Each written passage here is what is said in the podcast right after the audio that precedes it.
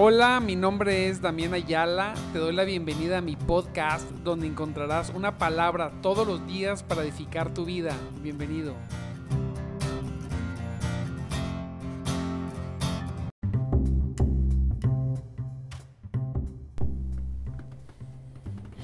Muy buenos días, mis amados en Cristo. Dios me los bendiga grandemente en este precioso, mire, precioso y frío día. Ahora sí, hace frío, pero nos gozamos grandemente con cada una de las estaciones que el Señor nos pone. Nos damos, nos gozamos en su presencia. Hoy que la mayor parte de las personas no trabajan, fíjese. Santo Dios, qué padre. Un lunes 21 de noviembre sin trabajar. Pero, pues, como siempre lo hemos dicho, nosotros no, no descansamos de Dios, porque Dios es nuestro descanso, nuestro reposo. Quizá muchos se queden dormidos y muchos no se conecten, está bien. Hay que descansar. Y bueno, pero uno no se puede detener, aunque seamos poquitos, aunque no seamos ninguno, ¿verdad? Pero no, no podemos detener porque necesitamos buscarle todos los días, todos los días, no importa si es día de no trabajo, no, no importa nada de eso. Lo que importa es que le busquemos, necesitamos a Dios, necesitamos de su consejo todo el tiempo. Y por eso, y por eso le buscamos, por eso le buscamos al Señor. Y, te felicito porque a pesar del día, estás tú aquí buscándole. Te felicito por esa constancia, definitivamente por esa, por permanecer es lo más importante en las cosas de Dios es permanecer. Decía en la iglesia la vez pasada que hay personas que un día dijeron, oh, hoy no voy a la iglesia porque hace frío y nunca volvieron. Nunca, nunca volvieron más. Eh, y, hay personas que a veces, ¿verdad? Nos puede tocar que un día, no, hoy, hoy tengo sueño, hoy te quiero descansar, no voy a buscar a Dios desde, desde temprano o este día no lo voy a buscar. Y, y bolas, ya nunca, nunca pudieron volver a buscarlo. No, qué temor. Santo Dios poderoso. Así que hay que estar siempre puestos en el servicio, siempre puestos a la búsqueda, siempre puestos a, a, esperar de Dios. Y vamos a seguir hoy en Génesis, seguimos en Génesis. Vamos a cerrar el año yo creo en Génesis. Tremendo, tremendo libro, poderoso libro. Y hemos estado viendo, ¿verdad? Este, el desarrollo de la creación, del hombre, la caída. Vimos, vimos el, el, viernes parte de la caída y hoy vamos a ver de esos efectos que nos rescató Cristo de la caída. Santo Dios, poderoso. Gloria a Dios. Si no, sin antes recordarte, te recuerdo que mi nombre es Damián Ayala y estamos en nuestro programa de madrugada te buscaré, un programa para gente que quiere más, nada más, que quiere más de Dios. Aleluya. Y mire, y sigue el relato de la caída. Yo, lo que hablamos el viernes es, era uno de los errores más grandes que, que tuvo la mujer fue eh, eh, escuchar y conversar con el enemigo. El enemigo, si usted conversa con él, eh, muy probablemente vamos a ser engañados. Entonces, ¿por qué? Porque es experto. Desde que el hombre es hombre, desde que el ser humano existe, pues él, se ha dedicado a engañar, sabe cómo engañar. Entonces el problema, ¿verdad? De, de, de, de esta Eva fue pues ponerse a conversar y pues cayeron, fueron, fueron vencidos. Hay que recordar que Dios, como Dios hace todas las cosas maravillosas. Hace, Dios hace una creación maravillosa, preciosa. Y el Señor no solo hace una creación preciosa, sino dispone todo y pone todo bajo la autoridad del ser humano. Precioso eso. Hace un huerto donde, donde son puestos, donde había abundancia sobre abundancia, ¿verdad?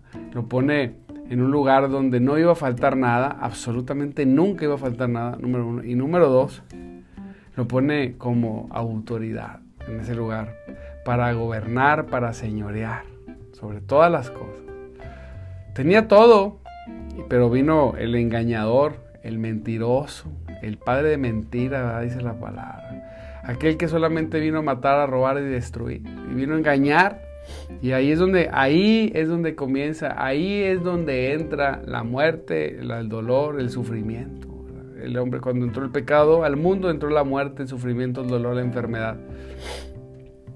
Y todo lo que conocemos por, ese, por esa caída, y, pero así no era, ese no era el plan, ese no era el diseño de Dios, a ver, estar en la condición en la cual cayó el ser humano, ¿verdad? En la condición de miseria, de dolor, de enfermedad, de guerra, de pecado, de destrucción. Ese, ese, ese nunca fue el plan de Dios. El plan de Dios fue todo lo contrario, ¿verdad? Antes de la caída podemos ver bien claro el plan de Dios para ti, para tu vida, para la mía. Pero bueno, entonces, ¿qué sucedió? Bueno, pues que, Dios, después de tiempo, a través de Cristo, poderoso el Señor, ¿verdad? Poderoso vino a restituir, a salvar eso, ¿verdad? El Señor dice, dice la palabra, dice, no morirás, le dijo la, serpiente, respondió la serpiente a la mujer. Dios sabe que en cuanto coman del fruto se les abrirán los ojos y serán como Dios, Santo Cristo con el conocimiento del bien y del mal. La mujer quedó convencida, vio que el árbol era hermoso y su fruto parecía delicioso y quiso la sabiduría, dice, que, que le daría. Así que tomó del fruto y lo comió. Después de le dio un poco a su esposo que estaba con ella y él también comió. En ese momento se le abrieron los ojos y de pronto sintieron vergüenza por su desnudez. Entonces cosieron hojas de higuera para cubrirse cuando soplaba la brisa fresca de la tarde. El hombre y, su esposa oyeron al Señor Dios caminando sobre el huerto, así que se escondieron del Señor Dios entre los árboles. se escondieron de Dios. Eso es lo que hace el pecado, ¿verdad? Nos, nos avergonzamos, nos queremos esconder. Ellos no habían estudiado teología creían que podían esconderse de Dios, pero es lo que pasa cuando hemos, cuando hemos defraudado ¿verdad? la confianza de Dios. Las personas eh, tendemos a sentirnos culpables. He escuchado incluso este, eh, hermanos preciosos en Cristo, ¿verdad? Que hemos rescatado, que, dejé de ir a la iglesia hasta, hasta ser bueno, porque, porque había pecado. Digo, no, pues nadie regresaría a la iglesia, ¿verdad? Nosotros estamos en la iglesia para que Dios obre en nosotros, para que Él nos haga mejores personas, para que nosotros podamos ser mejores. Obviamente nunca regresarás si te esperas a, a, ser bueno. Lo que tienes que hacer es venir a los pies de Cristo, reconocer tu pecado, humillarte al Señor y pedirle perdón. El Señor está presto, gracias a la obra de Cristo, para perdonarnos. En este caso, pues pues eh, se veía muchos años después la venida de Cristo, ¿verdad? Pero para nosotros que vino, que vino el Señor a restaurarnos, si tú has caído en alguna situación, estás arrastrando, viviendo algunas cosas que sabes que no son de Dios, que no le agradan a Dios, más que por una obediencia legalista, sino por, por el deseo de buscar a Dios, de rendir, de doblar tus rodillas al Señor y decir, Señor, mira, yo sé que, eh, que tengo esta actividad y, que yo lo sé que no es correcto. Eh, eh, yo no quiero estar avergonzado delante de ti. Como dice la palabra de Dios, que los que creen en Él no serán avergonzados. Así es. Si, si tú has sentido esa vergüenza por el pecado, por el, por, le has dado ocasión al enemigo y has sido convencido para pecar y, y has tropezado, este, no, pues no, no fue bueno que tropezaras pero no se terminan las cosas ahí, sino que ven a Cristo otra vez. No te escondas, no te escondas del Señor, no te escondas, sino eh, enfrenta la realidad y, humíllate a Dios. recuerda que estamos ante un Dios amoroso y perdonador, un Dios poderoso. Hay, hay, la religión nos ha enseñado, o, no, no nada más la religión, sino las personas con, con poco entendimiento de Dios a través del tiempo nos han enseñado cosas equivocadas de, Dios. Por ejemplo, una de las cosas más tremendas o, de las cosas equivocadas que he visto es que eh, eh, a las personas les pasa algo malo, ¿no? Pues le robaron el carro y la, persona dice, bueno, es que Dios sabe por qué hace las cosas. Así decimos, se imagina. Santo Cristo, no, como si Dios hubiera hecho que, que te robaran el coche, ¿verdad? No, hay que recordar que la voluntad de Dios nunca es que te roben algo, la voluntad de Dios nunca es la enfermedad ni el dolor. La, no, la voluntad de Dios no es que, se destruya la familia. Se destruye la familia, le roban las cosas, pierde esto. Pero, ah, no, es que eh, eh, el Señor este, sabe lo que hace, decimos. Qué terrible, qué terrible pensamiento. Y, y mire, así personas lo, lo, lo, piensan, ¿verdad? Decía una persona ah, por ahí, decía, no, pues es que tengo que estar contento porque este, Dios sabe lo que hace. No, espérame, Dios no vino a robar, a matar, a destruir. El que, hizo, el que vino a matar, a robar, a destruir es Satanás. Deberías venir a Cristo, pedirle perdón por creer eso, arrepentirte, rendirte, rendirte eh, eh, estar delante de su presencia, ¿verdad? Para que Él, para que Él te ayude a vencer todas aquellas obras malignas que el enemigo ha hecho sobre ti en tu vida. Entonces, así está la psicología, así está la enseñanza este, torcida, ¿verdad? Tan torcida de, de, de, las cosas, ¿verdad? De, Dios. Entonces, Dios dice la palabra que Él no tienta a nadie, que Él no tiene variación, ¿verdad? De, eh, él está en la luz inaccesible, donde no hay variación de color, o sea, donde Él es perfecto. Él no va a venir a destruir, ni, ni, ni mucho menos. Entonces, venimos, por eso, gracias y le doy gracias a Dios por vivir en este tiempo donde nos, nos, nos, hizo vivir en el momento donde estaba Cristo dispuesto, disponible, ¿verdad? la gracia para tu vida, para la mía. Así que, que no te escondas si has pecado, no te escondas si, si te has tropezado. Si conoces a alguien que ha caído, anímalo a regresar, acércate, ora por él, por ella. Cuéntale que, para eso vino Cristo, para deshacer toda obra del diablo, todo pecado, toda maldad sobre sus corazones. Cuéntaselos, cuéntaselos. Ve y háblale la palabra, abre la palabra y, y pronúnciales, ¿verdad? Y dile, ¿sabes qué? No te alejes. Aquí el Señor dijo, hey, ¿dónde estás? Se escondieron. Y entonces el Señor, Dios llamó al hombre y dijo, ¿dónde estás? Así a, Dios a muchos le está diciendo, hey, ¿por qué te escondes? ¿Dónde estás? No te escondas, ¿verdad? Aquí el Señor vino y, vino con juicio, pero para nosotros el Señor vino eh, eh, con Cristo, con gracia, con perdón. El hombre contestó, te oí caminando por el huerto, así que me escondí porque tuve miedo. Sí, es normal que cuando, cuando hemos caído en pecado tenemos vergüenza, tenemos miedo. Y yo, de cierta forma, comprendo a Adán, ellos no tenían a Cristo, pero nosotros sí lo tenemos, ¿verdad? Jesús se encontró, mire, en el desierto con el tentador, este, no en un jardín, así es, sino en el desierto, sufrió siendo tentado, pero su, su, su triunfo representó para todos lo que lo que, lo que los que obedecen al Espíritu representó o es para vida, para vida eterna. O sea, Jesús vino y, y, así como el hombre se encontró por primera vez en el huerto donde había sobreabundancia con el enemigo y la serpiente lo engañó. Así, pero Jesús se lo encontró en la condición del hombre en ese tiempo, ¿verdad? Que era en un desierto, estábamos en desiertos, y, y, en ese desierto el enemigo trató, ¿verdad?, de engañar a Jesucristo. Santo Cristo, tócalo, Señor. Y, y, Jesucristo tuvo una victoria, ¿verdad? Hubo, hubo una... Me sorprende que la lucha fue otra vez con la escritura, ¿verdad? Escrito está y escrito está, ¿verdad? Y Dios dijo y escrito está. Y, Jesucristo sale, sale triunfador para triunfo nuestro. Así como, como, como aquel, ¿verdad? Cayó. Este, dice la palabra en 1 Corintios 15, 45. Las escrituras nos dicen, el primer hombre, Adán, se convirtió en un ser viviente, pero el último Adán, es decir, Cristo, aleluya, es un espíritu es un espíritu que da vida. Así es, el primer hombre, la primera generación, ¿verdad? De, seres humanos, pues cayeron engañados, pero Cristo no fue engañado. Y ahí es donde nosotros tenemos esa victoria.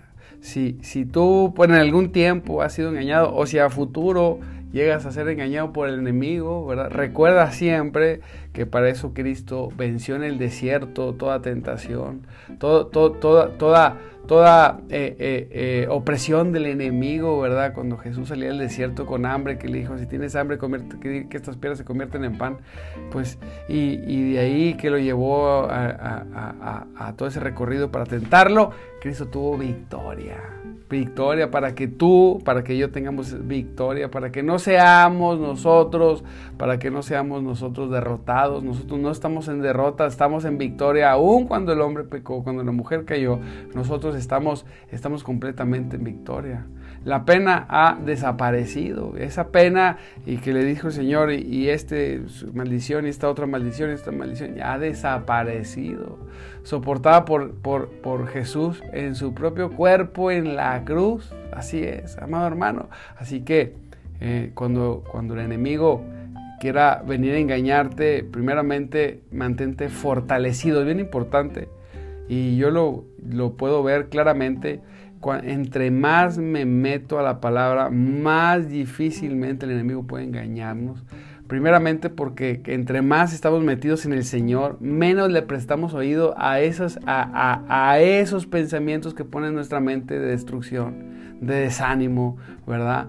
Eh, después de, tener un, día quizá difícil, ¿verdad? En, el trabajo, incluso en las cosas de Dios, en la iglesia, ¿verdad? Ahora que, con frío y, que empieza el mundial, pues la gente, pues las personas eh, eh, pues unos sobre el frío dejan de ir y, otros este, por el mundial y entonces viene poca gente a la iglesia, imagínense, ¿verdad? Y, uno pues se preparó toda la semana para el servicio y luego pues hay oposición y a veces sale uno de predicando y, empujando la palabra y, saliéndose adelante, ¿verdad?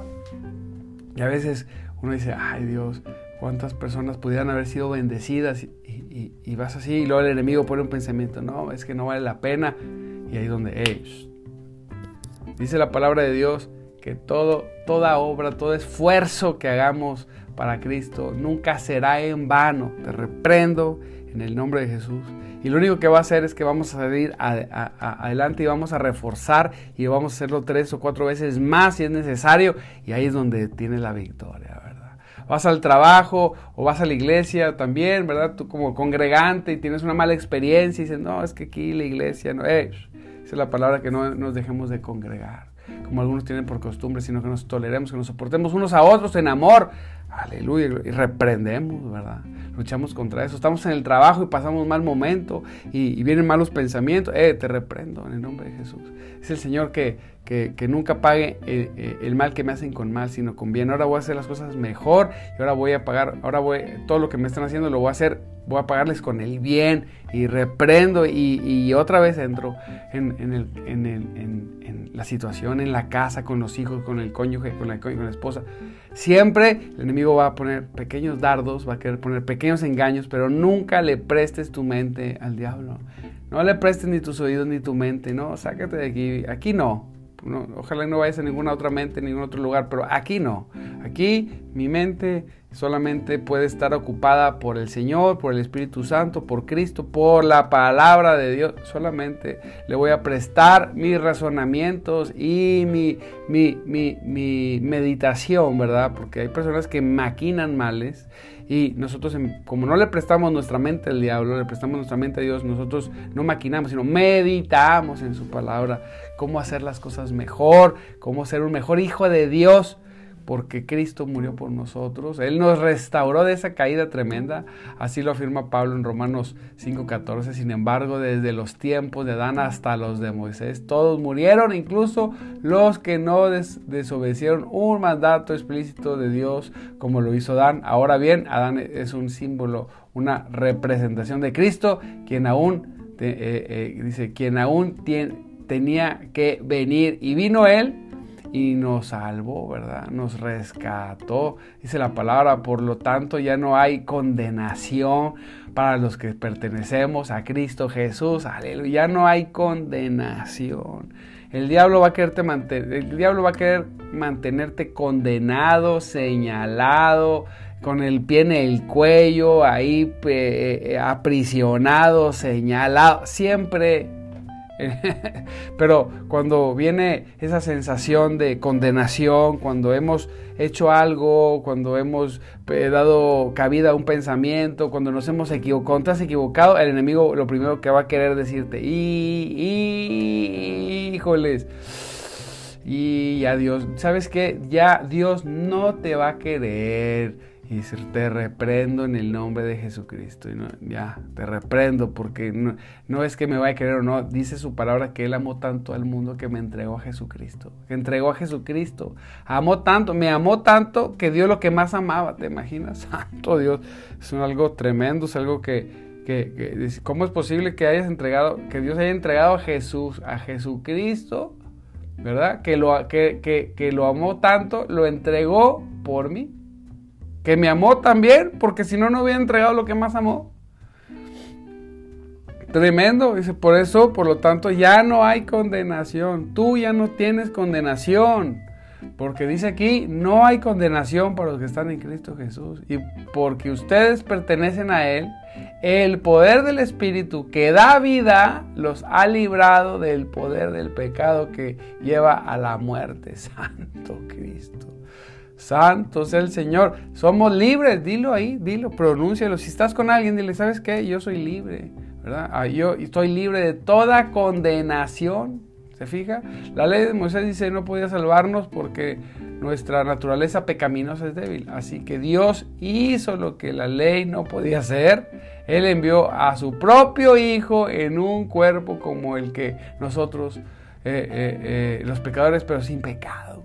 Santo Dios. Se fija, imagínese, oye, ya no tengo por qué esconderme avergonzado, no, al contrario, yo si cuando una persona comete una situación equivocada, en vez de escondernos levantamos la mano, Señor, aquí estoy. Tu siervo ha fallado, perdóname, ayúdame a no volver a fallar. Esa es la, diferencia entre Adán y nosotros. Nosotros podemos, en en vez de escondernos, podemos levantar la mano y decir, Señor, reconozco. Reconozco que me equivoqué, pero, pero este no va a ser mi caída, mi fin. Dice tu palabra que si siete veces caía el justo, desde las siete nos levantarás. Y yo creo en tu palabra y creo en ti y seremos levantados, restaurados, sanados en nuestro corazón, en nuestra mente, en nuestros anhelos, porque tú porque tú así lo quieres, no porque yo lo quiera, no porque, porque un teólogo lo diga, no, sino porque tú así lo quieres, porque así lo determinaste desde antes de la fundación del mundo, porque siempre, Señor, nos tuviste presentes, sabía, Señor, que en Cristo nos, nos iba a ser tuyo, dice tu palabra que tú nos hiciste tuyo, en cuando reconocimos a Cristo, nos aceptaste, nos tomaste, nos hiciste tuyos, gracias, Señor. Gracias por esa preciosa y grandiosa bondad que has tenido con nosotros. Nuestra inclinación hacia el mal es contrarrestada por, su, por la morada del Espíritu Santo, ¿verdad? En nosotros. Las personas sin Dios, pues están como ovejas sin pastor, descarriadas, no tienen un freno para no pecar, pero los que tenemos a Dios, tenemos al Espíritu Santo. Usted tiene el Espíritu Santo. Yo decía ayer, es una es el Espíritu Santo dice es la garantía de todo lo que Dios nos, de toda la herencia, de todas las cosas que están por venir. Fíjese bien, y las que ya se están manifestando aquí en la tierra, él es la garantía de que nos la dará y de la garantía de que se cumplirá. Yo ayer que predicaba eh, esa palabra, ¿verdad? Eh, eh, Santo Dios, cómo, cómo ¿Quiénes somos nosotros para que nos des una garantía? ¿Sí?